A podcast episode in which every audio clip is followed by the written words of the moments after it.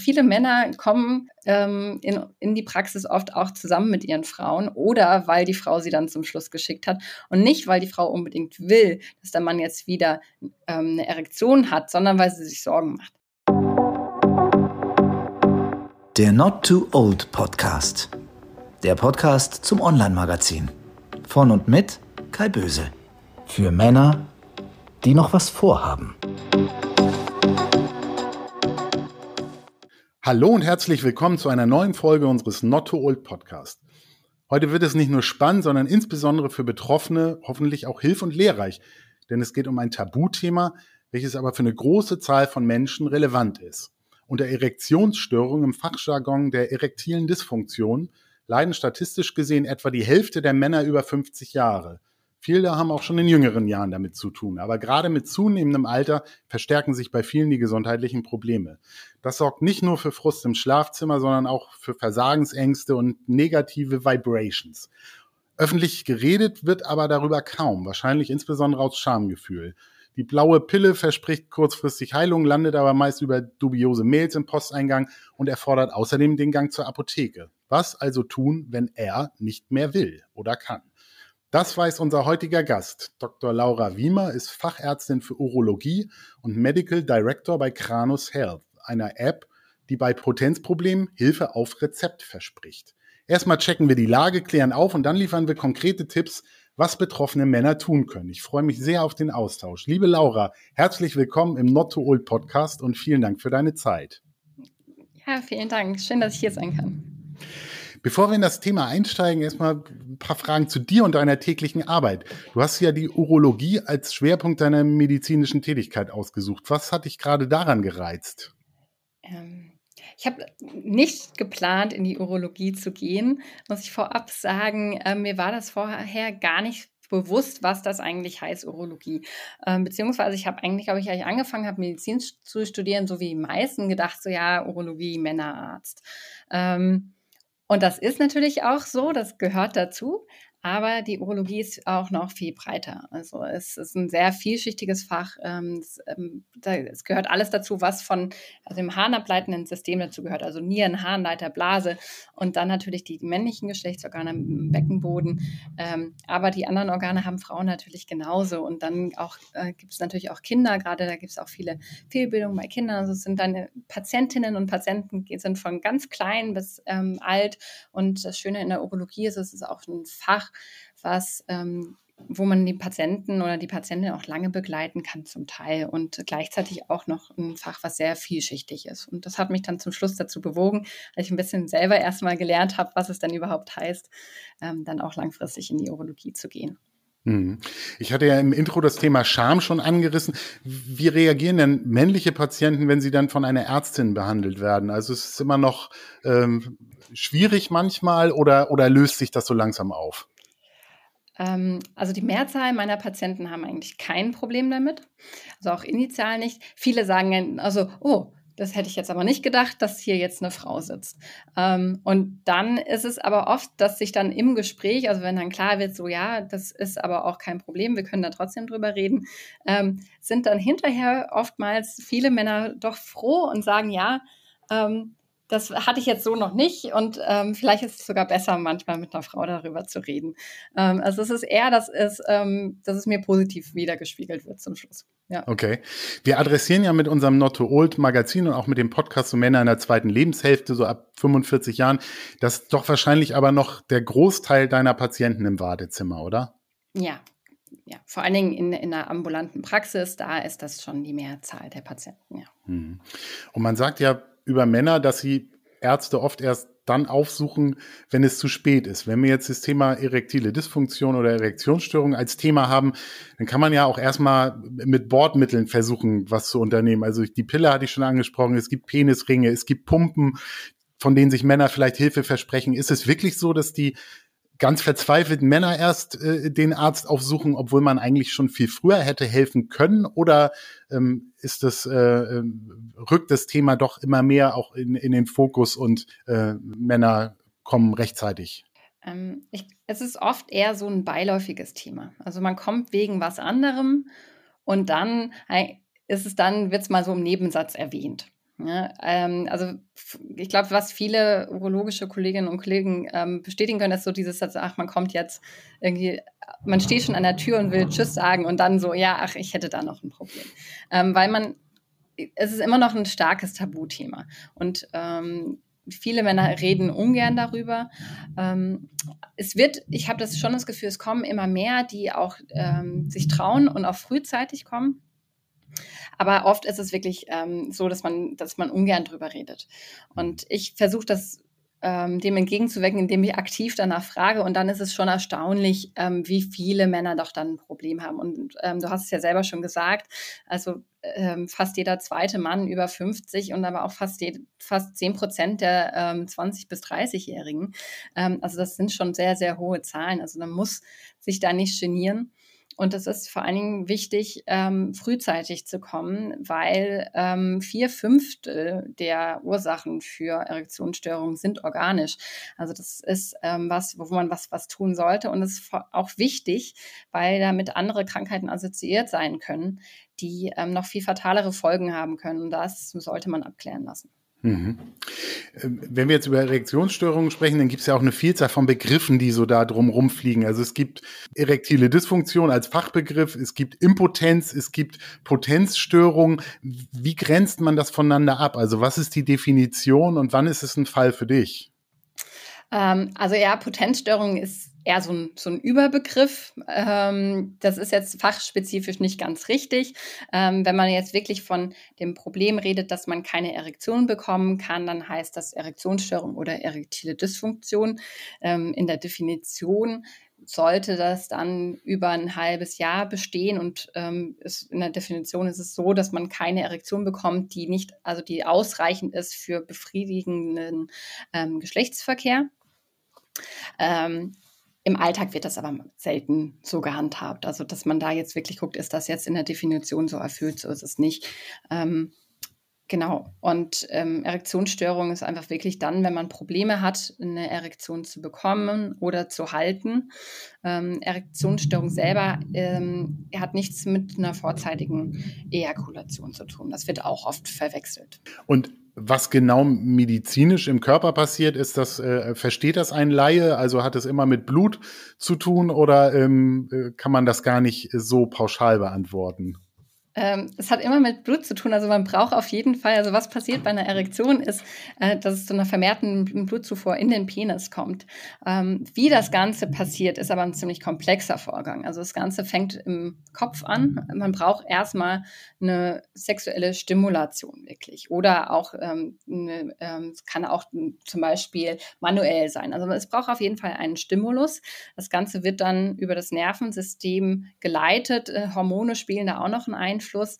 Ähm, und dann kommt es im Endeffekt zu dieser vermehrten Durchblutung. Da gibt es noch verschiedene Enzyme. Da, da, deswegen funktionieren die Pillen da auch. Ähm, aber zum Beispiel braucht, braucht man dann auch einen funktionierenden Beckenboden ähm, und funktionierende Gefäße, die, also der Blutabfluss muss auch gehemmt werden. Also das Blut soll nicht schnell wieder rausfließen, sonst funktioniert es auch nicht.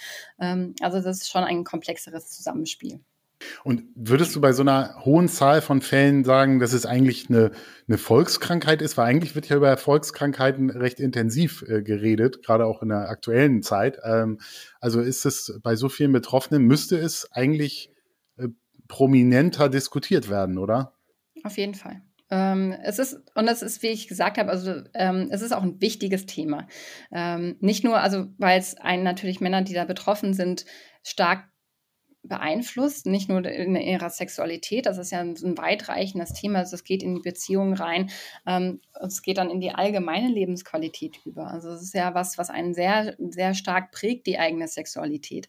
Ähm, und ähm, auch das eigene Bild ähm, was man von sich hat als Mann. Wenn man keinen, kein, ich sag mal in Anführungszeichen, mehr hochbekommt, ähm, fühlt man sich dann noch als Mann. Das ist ja dieses Bild, was oft geprägt ist. Und deswegen muss man damit aufräumen, auch ähm, mit, diese, mit diesem Tabu. Also, dass es einfach auch ähm, häufig ist.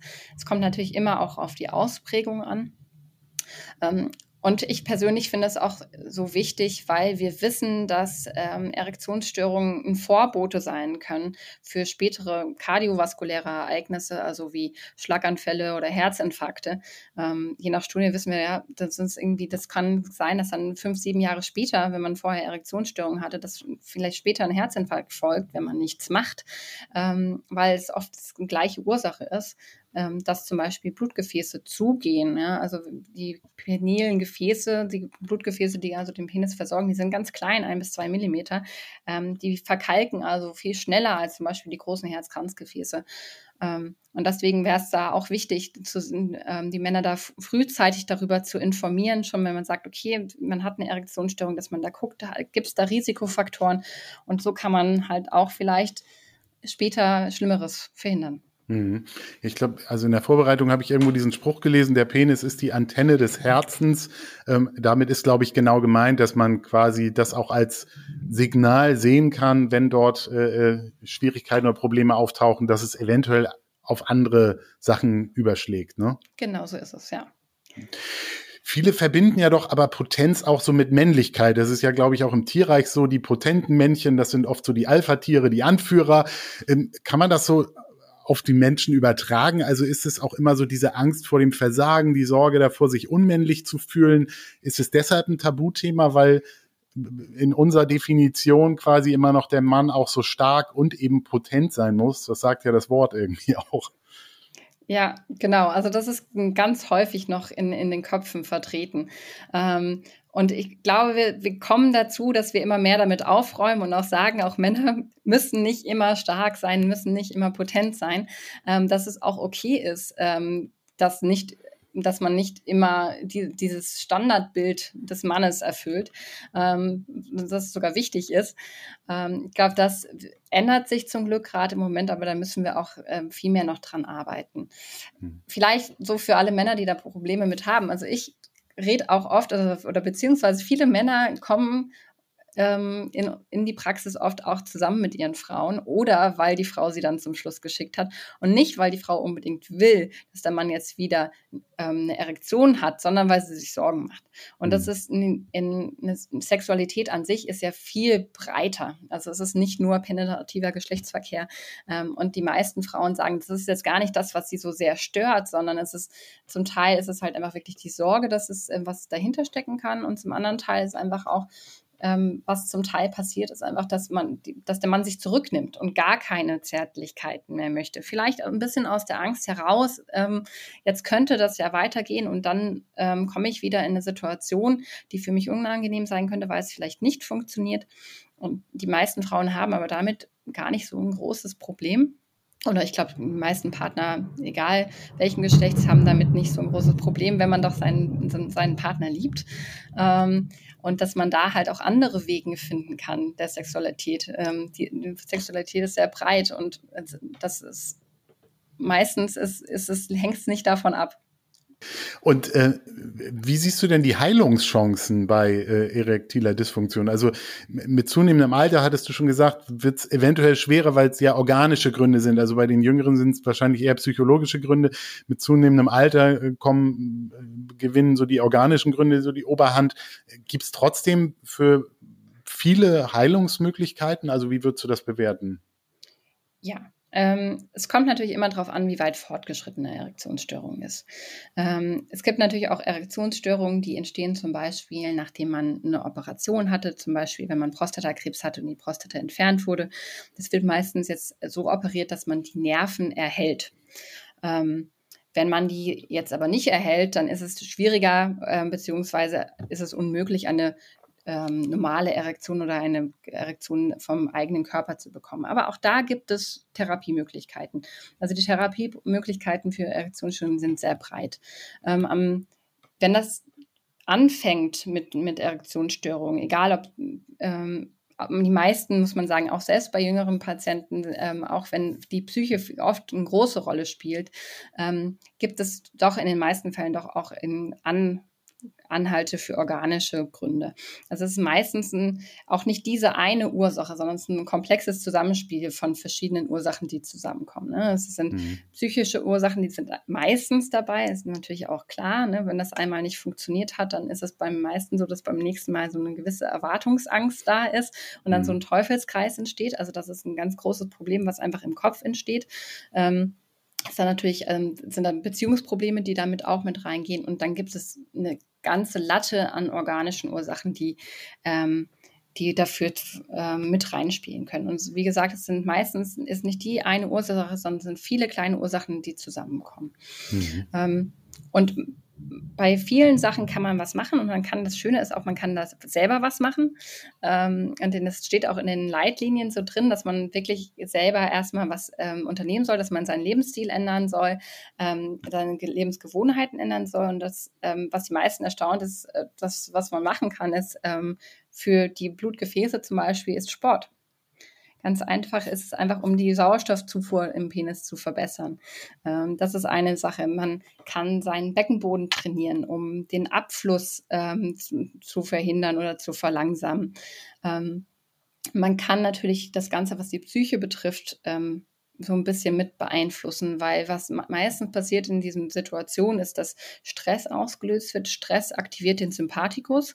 Sympathikus, also, ne, vielleicht zur grundsätzlichen Erklärung, also das, ähm, das vegetative Nervensystem besteht aus Sympathikus und Parasympathikus. Und der Sympathikus ist was, was aktiviert wird in Stresssituationen. Also, ähm, dass man halt, da werden alle nicht lebensnotwendigen Funktionen eingestellt.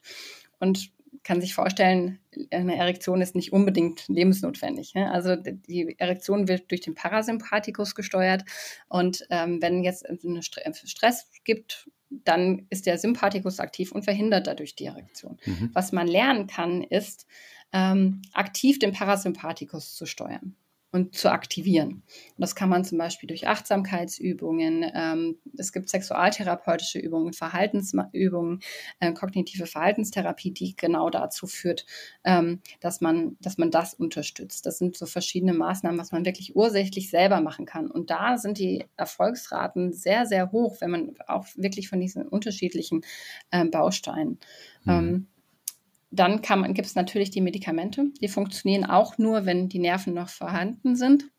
Und dann geht es aber weiter. Es gibt Injektionen, die man machen kann. Das funktioniert dann auch ähm, darüber hinausgehend. Es gibt, ähm, du hast schon gesagt, es gibt ähm, Penisringe, die das unterstützen, wenn vor allen Dingen das, der Abfluss ein Problem ist, dass die Erektion länger vorhanden ist. Ähm, es gibt Vakuumpumpen. Es, ähm, und wenn wirklich alle Stricke reißen und überhaupt gar nichts funktioniert, dann gibt es auch die Möglichkeit, dass man eine Penisprothese ein, sich einbauen lässt. Mhm. Also es ist wirklich, es gibt eine ganz große Breite an Therapiemöglichkeiten, die man machen kann. Und selbst wenn sogar die Nerven komplett entfernt worden sind, wäre, gibt es dann die Möglichkeit im Endeffekt sogar mit einer Prothese. Mhm. Ihr beschäftigt euch wahrscheinlich auch viel mit Statistiken, mit Zahlen. Ist es schon so, hat das jetzt zugenommen, äh, die Erkrankung, wenn man das so über die letzten zwei, drei Dekaden mal äh, sich anschaut? Also hat viel unseres ja, vielleicht stressigen oder auch medialen Lebens damit zu tun. Da kommen wir auch gleich noch zu einem Punkt, den ihr rausgefunden habt, aber so mal rein grundsätzlich. Also siehst du eine Veränderung im Laufe der, der letzten, des letzten Vierteljahrhunderts? Mhm. Also so auf Daten zu berufen ist schwierig, weil die Daten an sich zu, ähm, zu der, der Prävalenz, also wie häufig Erektionsstörungen sind, tatsächlich recht spärlich sind und mhm. auch nicht super gut erfasst. Ähm, liegt natürlich auch immer noch weiterhin daran, dass es so ein solchen Tabuthema ist und die, die wenigsten Männer sich ja wirklich beim Arzt auch vorstellen oder bei der Ärztin. Ähm, was ich schon so persönlich das Gefühl habe, was mehr ein Thema wird, ist wirklich ähm, die psychischen Probleme, die auch mit die man auch in der Arztpraxis dann, also die nicht auch nur primär ähm, zum Psychologen oder zur Psychologin gehen, sondern die auch in eine urologische Praxis kommen, berichten auch ähm, wirklich viele Kolleginnen und Kollegen, ähm, dass man wirklich mehr darüber spricht, dass, dass es auch Stress ist. Und das merkt man auch in Gesprächen, ne? das ist, ähm, dass das ein großes Thema ist. Also wirklich der, also der persönliche Stress und dann aber auch der Stress, der in der Beziehung entsteht durch die Erektionsstörung. Mhm. Es ranken sich auch relativ viele Mythen um das Thema der Erektionsstörungen. Ähm, ich habe so ein paar mal rausgesucht. Ähm, vielleicht kannst du da ein bisschen was zu sagen. Ihr habt schon jetzt selbst in einer Studie erforscht, welchen Einfluss äh, der Konsum von Pornografie auf die Standhaftigkeit des Mannes haben kann. Und ihr habt die Zahl veröffentlicht, dass 35 Prozent, also jeder dritte Mann, findet den Konsum von Pornos reizvoller als Sex mit seiner Partnerin. Was, was macht das denn mit einem Mann oder wie ist das zu bewerten? Ähm, also die, die Studie haben wir nicht durchgeführt. Ähm, ja. ich, ich, glaube, also das ist ein Interview, was mal mit mir geführt wurde, wo ich über eine Studie rede, mhm. ähm, die diese Daten rausgebracht hat. Ähm, ja, aber in der Tat ist, ist das natürlich auch zunehmend ein, ein Thema, weil es weil Pornografie ja auch viel einfacher zu beschaffen ist. Und ähm, es gibt viele Studien über den Zusammenhang mit ähm, Pornokonsum und Erektionsstörung. Ähm, man muss sagen, die wenigsten sind von guter Qualität. Also es sind dann oft keine randomisiert kontrollierten Studien oder sind teilweise nur kleine Zahlen, aber es gibt, also in dieser Studie waren es wirklich einige tausend Patienten und es ähm, zeigt sich schon, was das für einen Einfluss hat. Und ähm, auch das berichten viele Patienten mehr und mehr, dass es einfach, dass sie nur noch mit in, nur noch mit äh, Pornokonsum bei der eigenen Masturbation eine Erektion bekommen können und nicht mehr im eigenen Zuhause. Ähm, und das ist natürlich ein Problem. Was passiert ist, wenn man ähm, Pornografie konsumiert, und das ist nicht, wenn man das jetzt mal macht oder ähm, wenn man es für sich selber auch nicht als Problem sieht, dann ist Pornokonsum überhaupt kein Thema, muss man mhm. sagen. Ne? Also man soll das ja jetzt nicht verteufeln. Ähm, was ich persönlich jetzt auch problematisch sehe, ist ähm, das Bild, was zum Teil geliefert wird, weil einmal für die Männer, weil es unrealistische Erwartungen weckt. Ne? Man, die, das heißt, wie lange man kann, wie groß er ist, all, all das ähm, ist natürlich auch, baut wieder Druck auf, macht wieder Stress. Ähm, und andererseits auch das Bild, was da zum Teil vermittelt wird gegenüber ähm, Frauen und die Art der Sexualität. Also mhm. zum Teil gewalttätig, ähm, erniedrigend. Ähm, und das alles schafft Bilder im Kopf. Also es werden neuronale Strukturen dadurch geprägt, die je häufiger man eine, ähm, man eine gewisse Struktur da prägt, also je häufiger man eine gewisse Art nur noch an, an sexuellem Reiz zu sich führt, dann werden diese Strukturen einfach dominanter. Und das, was man jetzt dann vielleicht zu Hause erlebt, wirkt irgendwann dann vielleicht so ein bisschen langweilig dagegen. Ähm, und das führt, kann oder kann dazu führen, dass man da auch Erektionsstörungen hat. Mhm. Und in diesen konkreten Fällen würde ich eher dazu raten, dass man dann Abstand nimmt ähm, mhm. von pornografischen Inhalten. Oder hm. gegebenenfalls einfach das auch breiter gestaltet und sich vielleicht andere Inhalte zuführt. Was gibt es ja erfreulicherweise auch immer mehr, ähm, ist, dass sich das in der Pornoindustrie wechselt, dass es nicht mehr diese ganz klassischen Bilder und Hardcore-Pornografie geprägt wird, oder, sondern dass mhm. es auch jetzt ein bisschen was ähm, gibt, also natürlichere Sexualität ähm, und auch ähm, Erstellung der Inhalte unter, ähm, ich nenne es mal menschenwürdigeren Umständen. Ja. Ähm, nächster Mythos oder nächste Frage wäre die Häufigkeit von Sex. Also wirkt sich die Häufigkeit des Geschlechtsverkehrs oder auch der Masturbation irgendwie auf die Erektionsfähigkeit aus? Also hat es vielleicht positiven Trainingseffekt oder negativen Abnutzungseffekt? Gibt es sowas oder es gab, glaube ich, früher mal so eine These, man, ein Mann kann so und so viel äh, Samenergüsse in seinem Leben haben und vielleicht hat er das dann schon verbraucht. Ich glaube, das ist überholt, aber was gibt's zur Häufigkeit zu sagen? ähm, ja, also, also ich kann schon grundsätzlich keine Angst, man kann da nichts kaputt machen, also es nutzt sich nicht ab. ähm, es ist tatsächlich eher andersrum. Ähm, wenn man jetzt sehr lange Zeit keine Erektion hatte, ähm, ist es ähm, einfach so, bei einer Erektion wird ja der Penis durchblutet mit vermehrt sauerstoffreichem Blut. Ähm, und wenn man lange keine Erektion hat, dann kann das dazu führen, dass es da Abbauprozesse gibt und sich so eine genannte Fibrose bildet in den Schwellkörpern. Ähm, das ist jetzt nicht, ne, jetzt, wenn man jetzt ein paar Wochen keine Erektion hatte oder äh, keine Ejakulation, ähm, aber ist es dann doch über Dauer, kann das sein. Also in der Tat ist es so, äh, es gibt diesen Spruch, der jetzt natürlich jetzt nicht ganz korrekt ist, aber if you don't use it, you lose it. Ähm, ganz so hart ist es jetzt äh, nicht, aber ähm, es ist schon was Wahres dran. Mhm. Okay. Ähm, das Thema Medikamente hattest du schon angesprochen, so Suchtstoffe allgemein haben, glaube ich, das ist nicht mal ein Mythos, sondern die haben einen negativen Einfluss, weil sie sich auf Blut und Zirkulation auswirken. Also wer raucht oder Alkohol trinkt oder eben auch Medikamente äh, einschmeißt, der ist Risikopatient wahrscheinlich, oder? Mhm. Genau, also du hast schon gesagt, Rauchen und Alkohol hat einen klaren ähm, Zusammenhang. Das kann auch in Studien nachgewiesen werden. Gerade Rauchen, das ist natürlich, weil sich das, das Gefäßsystem ähm, niederspiegelt, also dass es dann einfach da schneller zu auf Verkalkung der Gefäße kommen kann. Also das ist das allererste, was man aufhören sollte, wenn man Erektionsstörung hat, beim Rauchen aufhören. Das ist hm. wirklich enorm wichtig.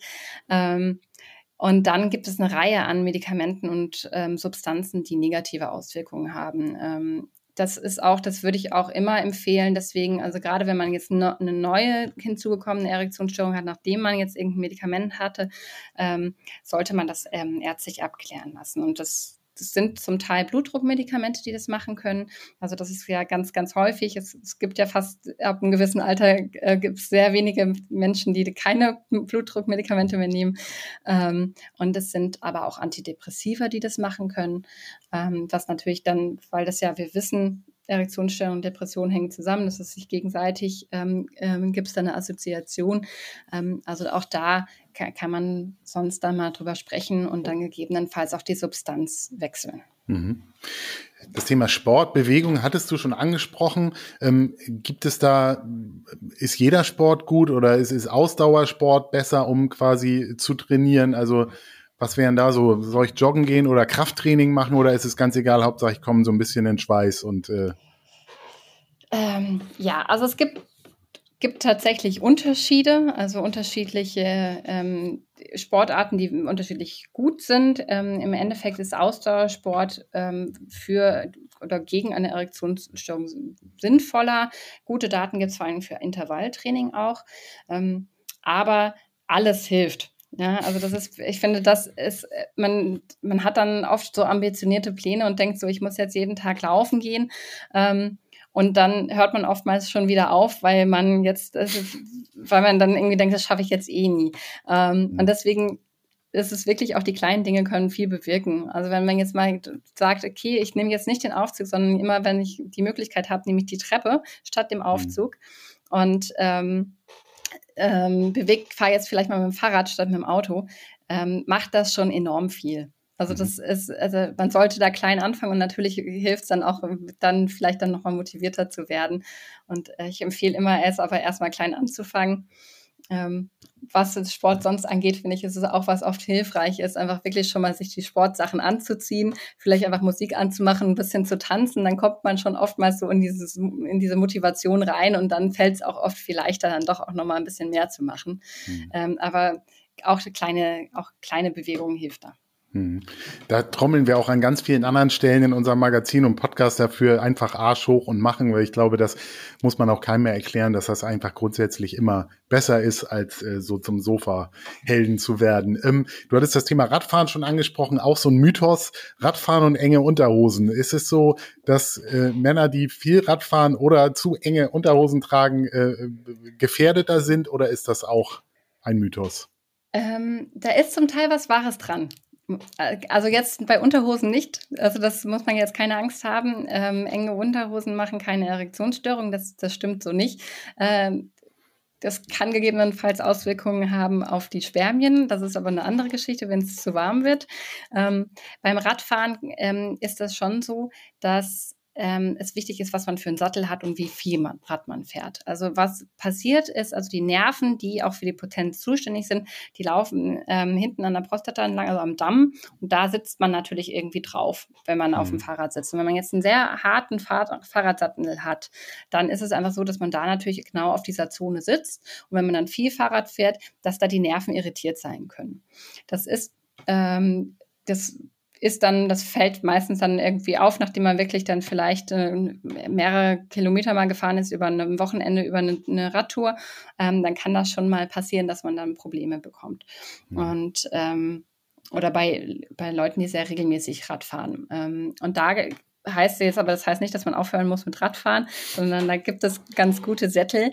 Das heißt, irgendwie entweder einen weicheren Sattel nehmen oder es gibt diesen, diesen Prostata-aussparenden Sattel. Also das ist mhm. so ein Loch in der Mitte meistens. Oder es ist nur vorne der vordere Teil vorhanden. Das kann man einfach mal eingeben und da findet man eigentlich was oder man fragt im Radgeschäft. Ähm, mhm. Und dann ist das auch kein Problem mehr. Letzter Punkt wäre so das Thema Ernährung. Ähm, hat, also es, es muss einen Einfluss haben wahrscheinlich, weil es eben auch den Kreislauf, das Blut beeinflusst.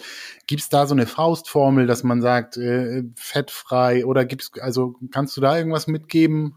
Oder ist das ähm, sehr komplex? Die, das ist gar nicht so komplex. Das ist auch wie bei den meisten Sachen, die Faustformel ist, ähm, sich gesund ernähren im Allgemeinen ist sinnvoll. Ähm, und ähm, die besten Daten gibt es eigentlich zu einer mediterranen Di Diät. Ähm, also, dass man sich wirklich einfach ausgewogen ernährt. Das ist wirklich einfach, das kann man, glaube ich, auch was für die meisten Erkrankungen ist, auch wenn man in kardiovaskuläre Erkrankungen reinguckt, ist einfach, dass man kein Übermaß hat an gewissen Dingen. Ähm, zum Beispiel, also gerade was auf das Gefäßsystem ist, ist halt oftmals eine sehr fleischlastige Ernährung. Das kann schon ein Problem sein oder eine sehr fettreiche Ernährung. Ähm, wie bei allem ist es aber so, dass es halt in Maßen meistens kein Problem ist. Ja, das ist ähm, das ist wie, wie wirklich, wie man es fast auf alles niederspiegeln kann, ist einfach zu viel von allem kann schädlich sein. Ähm, bezüglich Erektionsstörungen gibt es, ähm, gibt es Hinweise auf gewisse ähm, Inhalte in der Ernährung, die positiv sich auswirken können. Aber allgemein ist es wirklich einfach zu sagen, ähm, dass man sich da ausgewogen ernährt, nicht zu viele ähm, Fett einnimmt, ähm, nicht zu viel Zucker einnimmt. Das ist auch wichtig. Diabetes ist tatsächlich ein, ähm, auch ein sehr häufiger Grund für Erektionsstörungen. Ähm, das ist das, das Wesentliche. Mhm. Das wären jetzt ja auch alles Punkte, die man wirklich selbst beeinflussen kann. Also das macht ja nur einen geringen Teil oder einen Teil der, der Ursachen aus, weil ich glaube, das hatten wir auch schon zu Anfang, bei, gerade bei älteren Männern sind ja organische Faktoren, glaube ich, entscheidender, die man nicht jetzt direkt äh, beeinflussen kann, wobei man auch ja sicherlich äh, Herz-Kreislauf irgendwo mit Bewegung und, und Ernährung beeinflussen kann, aber eben, eben nicht so direkt wie einfach so diesen diese, äh, diese grundsätzliche Fitness oder, oder Gesundheit. Ne? Also ist es schon so, dass dann mit zunehmendem Alter andere Faktoren äh, äh die Grundlage oder die, die Ursache sind, wo man dann anders ansetzen müsste, ne? Ja, genau. So, also es ist dann meistens so, dass das so dieses das, was man auch sich in vielen Erkrankungen dann widerspiegelt dann. Ne? Also je älter man wird, umso höher ist die Rate davon, dass man irgendwie wirklich Probleme bekommt mit dem Blutdruck, dass man Probleme bekommt beim Herzen und genau das Gleiche ist es auch für die Erektionsstörung. Das ist bei in den meisten Fällen sind das die gleichen Ursachen und das Schöne daran ist wirklich, dass man da selber was tun kann. Mhm. Und das hattest du auch schon angedeutet, der, der Kopf spielt eine große Rolle. Also wenn man viele Sachen im Kopf hat, Partnerkonflikte, Burnout, beruflicher Stress, Versagensangst, das ist ja auch so. Also wir haben ja auch immer wieder diese Midlife-Crisis äh, ähm, diskutiert bei uns im Magazin. So einige spüren die gar nicht und sagen, ich fühle mich energetisch, ich äh, äh ne, bereise die Welt, ich, ich mach was. Also die sind so abenteuerlustig und andere haben so das Gefühl, die Kollegen ziehen alle vorbei im Job, man ist so auf dem Abstellgleis, man fühlt sich alt. Also der Kopf ist ja auch was, der, was irgendwie, ähm, du auch schon sagtest, ursächlich quasi mit zuständig ist. Und ähm, ich glaube, so eine, eine Frische braucht's, ne, damit man irgendwo angreifen kann. Ne? Ja, das stimmt.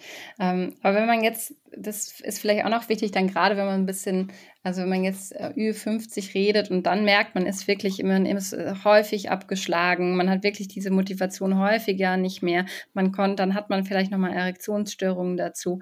Das ist das, wo ich jetzt als Urologin auch immer mal vorschlagen würde, das abklären zu lassen. Da kann dann auch mal ein Testosteronmangel dahinter stecken. Ähm, und das sollte man überprüfen lassen, weil das wäre jetzt auch was, was man dann auch gut therapieren kann. Mhm. Ihr habt ein Unternehmen gegründet oder du bist auch Teil eines Unternehmens, Kranus Health, und ihr habt eine App entwickelt, äh, quasi als digitale Gesundheitsanwendung, um Männern äh, mit Erektionsstörungen zu helfen. Sag einmal, was so die Idee dahinter ist. Die Idee war tatsächlich, dass ähm, diese Empfehlung, die ja auch in den Leitlinien steht und die ich von über die wir jetzt schon auch viel geredet haben, dass man auch ähm, viel machen kann ursächlich, also dass man wirklich die Ursachen bekämpfen kann, dass das oftmals ähm, zu kurz kommt ähm, und zu schnell zu den blauen Pillen gegriffen wird ähm, und viele Patienten das nicht wollen und gleichzeitig natürlich auch dann halt wenig gegen die Ursachen getan wird. Und ähm, da die Idee hinter Kranus Edera, das ist, ähm, ist das einfacher zu mhm. machen und auch ähm, eine fortlaufende Therapie zu haben, also dass man ähm, das begleiten kann. Ähm, auch, ähm, also das, ne, sonst ist es jetzt manchmal Sport und dann vergisst man es wieder beim nächsten Mal. Und gerade wenn man in einer Arztpraxis war, kriegt man das dann oft nicht mehr. Da kriegt man oftmals so hin, Vorschlag, ja, ernähren Sie sich gesünder und machen Sie mal Sport. Und dann ist die Frage, aber äh, wie genau soll ich das denn jetzt machen? Mhm. Und ähm, Canacedera ist eine App, das ist oder ist eine digitale Gesundheitsanwendung, nennt man das. Das sind Apps, die man sich auf Rezept verschreiben lassen kann ähm, und die dann auch von den Krankenkassen übernommen werden, die Kosten. Also das wird ärztlich verschrieben oder von ähm, Psychotherapeutinnen und Psychotherapeuten. Und ähm, dann kann man wirklich das auf Rezept bekommen. Also das Rezept ähm, schickt man dann jetzt nicht äh, oder geht man nicht in die Apotheke, sondern das schickt man dann seiner Krankenkasse und dann kriegt man einen Zugangscode für diese App. Mhm. Ähm, und was passiert in der App dann? Das ist ein zwölf, ähm, zwölf Wochen Programm oder eine zwölf Wochen Therapie.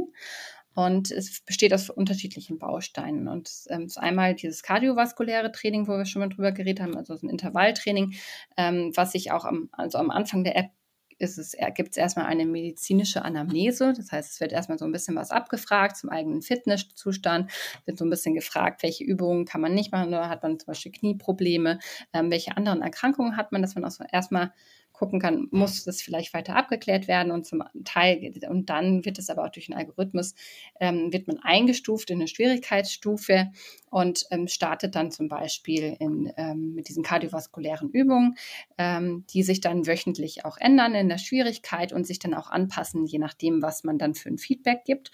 Und ähm, wie gesagt, zwölf Wochen also jede Woche unterschiedliche Angaben auch. Dann gehört dazu ein Beckenbodentrainer. Es ist nochmal so, ähm, so ein Beckenboden-Basistraining, also es um Haltekraft vor allen Dingen geht. Ähm, und dann gibt es noch physiotherapeutische Übungen dabei, die auch noch einen, einen, Fokus haben eigentlich auf der Beckenbodenmuskulatur, um halt eben gerade diesen Abfluss aus dem, dem Blutabfluss ähm, zu verlangsamen. Das ist auch wie, wie das ganze Programm bei allem eigentlich, ähm, dass sich ähm, das stetig aufbaut und individuell anpasst. Und dann gibt es mentale Übungen, das ist Achtsamkeitstraining und ähm, später auch sexualtherapeutische Übungen ähm, nach dem Sensate-Focus-Prinzip. Also es geht vor allen Dingen um Körperwahrnehmung. Mhm. Und, und, das Ganze ist gespickt, vielleicht ist das, und das fast auch mit das Wichtigste ist einfach noch mit einer Wissenssektion, ähm, wo es zwölf Überthemen gibt. Und jede Woche gibt es ein neues Thema, dass man einfach auch informiert wird darüber. Was, was ist denn jetzt wirklich eine Erektionsstörung? Welche Krankheiten hängen damit zusammen? Was kann ich machen? Ernährung gibt es viel, Psyche, über Partnerschaft, aber es geht auch zum Teil über allgemeine Prävention. Was ähm, kann man machen? Wo sollte man vielleicht hingehen? Zu welchen ähm, Vorsorgeuntersuchungen? All das wird auch behandelt. Mhm. Das heißt, es ist eigentlich egal, wie alt ich bin und äh, was die Ursache für meine äh, Erektionsstörung ist. Das muss nicht vorher ein Arzt äh, schon gecheckt haben, sondern sowohl psychisch als auch organisch äh, könnte quasi alles auch über die App dann äh, behoben oder bearbeitet werden. Genau, also das Ganze ist, ist so von dem Konzept her, ähm, dass man, dass das eigentlich in die Breite gehen soll, dass alle Ursachen damit, ähm, und nicht alle, aber dass viele Ursachen damit wirklich ursächlich behandelt werden können. Ähm, es ist natürlich trotzdem sinnvoll, zum, zum Arzt oder zur Ärztin zu gehen, haben wir ja schon gesagt. Ähm, und das äh, muss dann auch, also wenn man nicht selber dafür aufkommen will, um, um, das Rezept zu bekommen, muss man ja sowieso sich einmal vorstellen. Mhm. Ähm, Deswegen, um jetzt vielleicht andere Sachen, auch andere Ursachen auszuschließen, macht das dann durchaus manchmal auch Sinn. Hm. Ihr braucht ja dann quasi, oder ihr arbeitet dann ja mit den Ärzten zusammen, die müssen euch ja kennen, um euch auch verschreiben zu können. Wie ist denn da so die Bereitschaft? Also ist das, das ist ja, ähm, digitale Gesundheitsanwendungen sind ja irgendwie noch ein sehr neues Feld, zumindest auch wenn es um Männerprobleme geht. Ähm, ist da eine Bereitschaft, weil ihr auch entsprechende Erfolge schon nachweisen könnt oder sind da doch viele skeptisch und sind der Meinung, man muss das irgendwie mit Handauflegen behandeln. Also.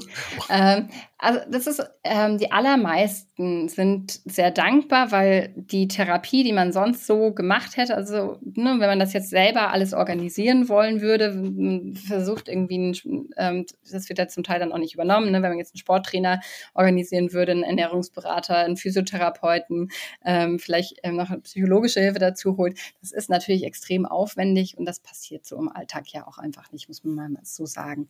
Ähm, und das ist eine gute Hilfe und vor allen Dingen ist es auch die Therapiebegleitung, ne, dass das einfach weitergeht, dass man weiß, ähm, da gehören natürlich auch sowas wie Motivationsbotschaften dazu, all das, dass man, ähm, dass die, die Männer da animiert werden, auch wirklich dabei zu bleiben. Ähm, das finden viele sehr gut, weil sie oft im Alltag natürlich auch nicht die Zeit haben, auch, auch gerade so die Informationen darüber, die Zeit haben, im Detail aufzuklären. Ähm, wir kennen das alle in den Arztpraxen, das ist einfach, das ist sehr optimiert, ähm, da bleibt wenig Zeit, das ähm, im Detail zu erklären. Und dafür ist das sehr hilfreich und das wird eigentlich meisten, in den meisten Fällen positiv aufgenommen. Ähm, oft passiert, dass man das halt noch nicht weiß, wirklich, was sind dann digitale Gesundheitsanwendungen, dass es mhm. immer wieder auch kommt, dass es Patienten sagen, so ja, ich will das, ähm, aber mein Arzt wusste gar nicht, was das ist und wie er das jetzt machen soll. Ähm, und dass, ähm, dass er das verschreiben darf. Ähm, das ist auch oft so. Und ähm, dass der Patient sozusagen dann erstmal den Arzt informiert, ja, jeder Arzt darf das verschreiben. Ähm, das passiert dann auch, auch öfter. Ich glaube, das liegt einfach daran, also wir sind jetzt die erste urologische digitale Gesundheitsanwendung überhaupt. Und sonst gibt es, glaube ich, ähm, ein paar 30 andere digitale Gesundheitsanwendungen in anderen Fachbereichen. Ähm, das ist halt noch relativ überschaubar und relativ neu, ähm, sodass das erst in den Arztpraxen richtig ankommen muss. Mhm. Und wie ist es auf Seiten der Patienten? Also wir hatten ja so dieses Thema Schamgefühl, wenn man jetzt in die Apotheke gehen muss, sich irgendwelche Pillen kaufen muss.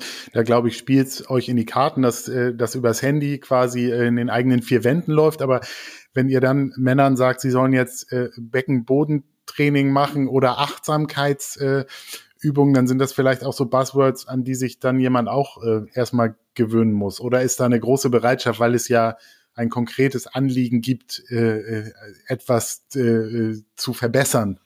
Äh, ich habe das schon das Gefühl, dass das sehr gut aufgenommen wird. Und das liegt natürlich daran, dass die meisten, die ähm, sich melden, wirklich ein Problem haben und was tun wollen dagegen. Ja, ähm, und ähm, ich merke immer mehr auch, dass halt immer mehr Patienten keine primär medikamentöse Therapie wollen, beziehungsweise dann halt auch sagen, nachdem sie oft schon viele Jahre Medikamente genommen haben, zu sagen, okay, das ähm, ist ja schön, aber das will ich jetzt nicht bis zu meinem Lebensende so weitermachen, sondern ich will jetzt wirklich mal die Ursachen bekämpfen.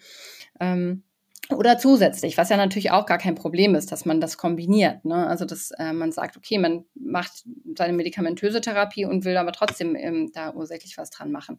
Ähm, und da habe ich schon das Gefühl, dass die meisten so motiviert sind, die, die, die den Weg gehen, dass wir da auch gar nicht so viel machen müssen. Das ist natürlich auch relativ niederschwellig dann, ähm, ne, wie ich schon gesagt habe, es ist, man ähm, gibt unterschiedliche Schwierigkeitsstufen auch und ähm, auch für Leute, die halt sich vorher nicht bewegt haben und so. Das ist dann gar kein Problem, weil man fängt dann einfach niedrig an ähm, und kann sich da steigern. Also da muss man keine Angst haben, dass man sich da überfordert und so ist das schon auch angelegt vom Programm. Mhm. Du hattest gesagt, es dauert zwölf Wochen. Äh, wenn man jetzt erkrankt ist, geht ihr davon aus, dass es nach zwölf Wochen dann auch behoben ist und man dann quasi genesen ist? Oder müsste man das dann in, in einem gewissen in einer gewissen Frequenz wiederholen? Also wie, wie gehst du, wie, wie würdest du das bewerten? Ähm, die, die Ursachen sind ja dann, also erstens, also die wir sehen, das Wissen sehen wir an unseren eigenen Daten. Nach zwölf Wochen tut sich schon sehr viel. Also nicht bei allen Patienten. Es kommt natürlich auch immer so ein bisschen darauf an, was sind die Ursachen und wie lange bestehen die Ursachen. Also wenn ich jetzt mhm. seit 20 Jahren Probleme habe mit Gefäßen, dann ist das natürlich eine andere Situation, als wenn die Gefäßprobleme gleich ähm, oder gerade erst beginnen. Ja, also, aber grundsätzlich muss man sagen, ähm, man sieht schon nach zwölf Wochen erstaunlich gute Ergebnisse. Mhm. Ähm, aber das funktioniert, das ist, soll eigentlich, das Ganze soll bewirken, dass man das natürlich langfristig weiterführt. Ja, also wenn man jetzt danach jetzt seine Ernährung umgestellt hat und danach wieder ähm, jeden Tag zu McDonalds geht und sich dann nicht mehr bewegt, dann ist das natürlich klar, dass das Problem auch schnell wiederkommt. Ja, mhm. und ähm, gleichzeitig ist es auch, gerade bei den Patienten, wo es schon länger besteht, ähm, ist es so, dass man da vielleicht schon kleine Verbesserungen sieht, aber dass es da vielleicht auch notwendig ist, dass erstmal, dass man noch länger das durchführt, bevor man wirklich bessere Ergebnisse sieht. Ähm, das sind wirklich äh, aber Therapieinhalte, die man wirklich eigentlich sein Leben lang durchführen sollte. Und das, was, das kann man auch danach sich nochmal ein Rezept holen. Ähm, das Ganze soll ja dazu motivieren, dass man das weitermacht, ähm, aber auch einfach so in seinen Alltag einbaut, ähm, dass man das dann ähm, als wirklich als Lebensstiländerung durchführt. Hm. Kann man denn äh, die App auch ohne Rezept nutzen? Also gibt es eine quasi Bezahlversion, dass ich jetzt sage, ich will das vielleicht nach abgeschlossener Behandlung, wenn ich kein Rezept mehr habe, dann trotzdem irgendwie weiter nutzen oder, oder muss es verschrieben werden? Ähm, nee, das muss nicht. Man kann das, ähm, kann das auch selber nutzen. Ähm, aber auch so ein Folgerezept, das kriegt man auch problemfrei ähm, aus der, ähm, aus, vom Arzt. Also das sollte auch kein Problem darstellen. Also man kann sich das auch nochmal rezeptieren lassen. Also das ist jetzt nicht ähm, gedeckelt wie zum Beispiel bei Physiotherapieeinheiten. Hm. Okay. Gibt es noch andere Themen, die ihr daraus so ableitet? Also wenn ihr jetzt seht, das funktioniert so auf dem, äh, bei dieser Erkrankung, äh, ähm, forscht ihr wahrscheinlich auch an weiteren äh, digitalen Gesundheitsanwendungen, um Menschen zu helfen. Oder war das jetzt erstmal so die größte Baustelle, weil es einfach so viele betrifft? Ähm, nein, wir wollen natürlich da weitermachen und ich glaube, es gibt ganz viele Bereiche in, ähm, in der Medizin, ähm, wo man Dinge verbessern kann und wo es eine Unterversorgung gibt. Wir, sehen uns jetzt da jetzt erstmal in, in dem Bereich wirklich Männergesundheit und ähm, und hoffen, dass wir da auch weitere digitale und auch wirklich guter Dinge, dass wir da weitere gute digitale Lösungen anbieten können. Ähm, mhm. weil ich glaube, da geht es auch immer mehr hin und wir sehen es ja auch daran, dass im, vor allen Dingen die Facharztpraxen ähm, ja außerhalb der großen Städte immer ähm, mehr aussterben und dass die medizinische Versorgung immer schwieriger wird. Und ich glaube, da ist einfach der gesamte Weg im, im Gesundheitssystem wird mehr auf digitalen Lösungen basieren in der Zukunft. Mhm. Ja, ich denke auch gerade wenn es, weil wie in diesem Fall ja Lebensqualität und Zufriedenheit und auch in der Partnerschaft sicherlich große Auswirkungen hat. Du hattest schon gesagt, es, ähm, manchmal sind die Frauen auch so die Treiber. Ähm, aber wahrscheinlich auch, ja, ist da Mitleid das falsche Signal, sondern eher so die Sorge ähm, und der Wunsch, dass es auch wieder irgendwie alles besser funktioniert. Ne? Ja, also in den wenigsten Fällen ist es Mitleid. Und ich, Mitleid ist natürlich auch ein bisschen schwierig, weil man dann mit Mitleid ist ja, ist man, wird ja wieder dieses Bild des starken Mannes angegriffen. Und das darf man, glaube ich, auch als Mann nie so verstehen, sondern das, was dahinter steckt, ist oft Sorge und auch einfach Liebe zu der Person, weil man mhm. einfach möchte, ähm, dass das funktioniert und dass man zusammen ein gutes Sexualleben hat. Und mhm. ähm, das steckt meistens dahinter und das wie gesagt, muss nicht beschränkt sein auf penetrativen Sexualverkehr, sondern da kann man auch ganz andere Wege finden ähm, oder zusammen den Weg gehen, dass man da auch Verbesserungen angeht. Ähm, das ist, ähm, ich glaube, das hilft viel, was da in diesen Fällen immer ist, hilft, ist Reden. Und ähm, das ähm, ist schon erstaunlich, wie wenig viele Menschen miteinander reden ähm, und diese Probleme ausklammern. Äh, und es oft dann Probleme gemacht werden, weil man einfach gar nicht weiß, wie der andere wirklich denkt. Hm. Ja, genau deshalb haben wir heute auch drüber geredet. Deshalb freut mich das sehr, dass wir da so ähm, das Thema mal beleuchten konnten, dass wir Impulse geben konnten oder auch Inspiration, dass vielleicht eben die, die sagen, Mensch, ich weiß gar nicht, ob was los ist oder ähm, das so beiseite schieben, jetzt vielleicht sich motivieren lassen, einfach entweder zum Arzt zu gehen, sich intensiver mit sich selbst zu beschäftigen. Das ist ja grundsätzlich unser Thema und speziell in diesem Falle, wenn es um Erektionsstörungen geht, glaube ich, wichtig, einfach loszulegen, irgendwas zu verändern und äh, auch sorgsam mit sich selbst zu sein. Ich glaube, so damit fängt es an, dass man einfach auf sich hört und, und äh, auch versucht, äh, so im Reinen zu bleiben. Ne? Ja, ich glaube, das ist ein, das hast du ganz schön gesagt, also auf sich selbst zu hören, in sich selbst reinzuhorchen, ähm, das ist oft ganz sinnvoll und ähm, um sich und sich auch selbst um sich kümmern. Es ist auch ganz viel das Problem, dass man sich ganz oft um viele andere kümmert und als letztes um sich selbst. Und da neigen Männer noch mehr dazu, ähm, zum Teil, also wenn das wenigstens um ihre Gesundheit geht, auch wenn man das ja nicht so beigebracht bekommt. Aber das kann ich wirklich dazu ermuntern einfach mal ähm, sich auch um seine eigene Gesundheit zu kümmern. Das ist ein sehr schönes Schlusswort. Vielen Dank für deine Zeit, für die vielen Infos. Wir verlinken in den Shownotes alles, was es äh, rund um unser heutiges Gespräch zu wissen gibt und ähm, bieten dann natürlich den Leuten auch, auch die, die Möglichkeit da, sich einfach weiter, weiter mit zu befassen. Dir ganz vielen Dank, euch weiterhin viel Erfolg mit dem, was ihr äh, für Männer tut, auch dir in deiner Praxis. Das hat großen Spaß gemacht, der Austausch. Vielen Dank. Mir hat es auch großen Spaß gemacht. Danke dir. Und euch, lieben HörerInnen, wünsche ich weiterhin eine schöne Zeit. Passt auf euch auf, bleibt gesund, abonniert unseren Podcast, hinterlasst eine Bewertung, gebt uns Feedback. Wir melden uns bald mit weiteren spannenden Themen und Gästen. Tschüss!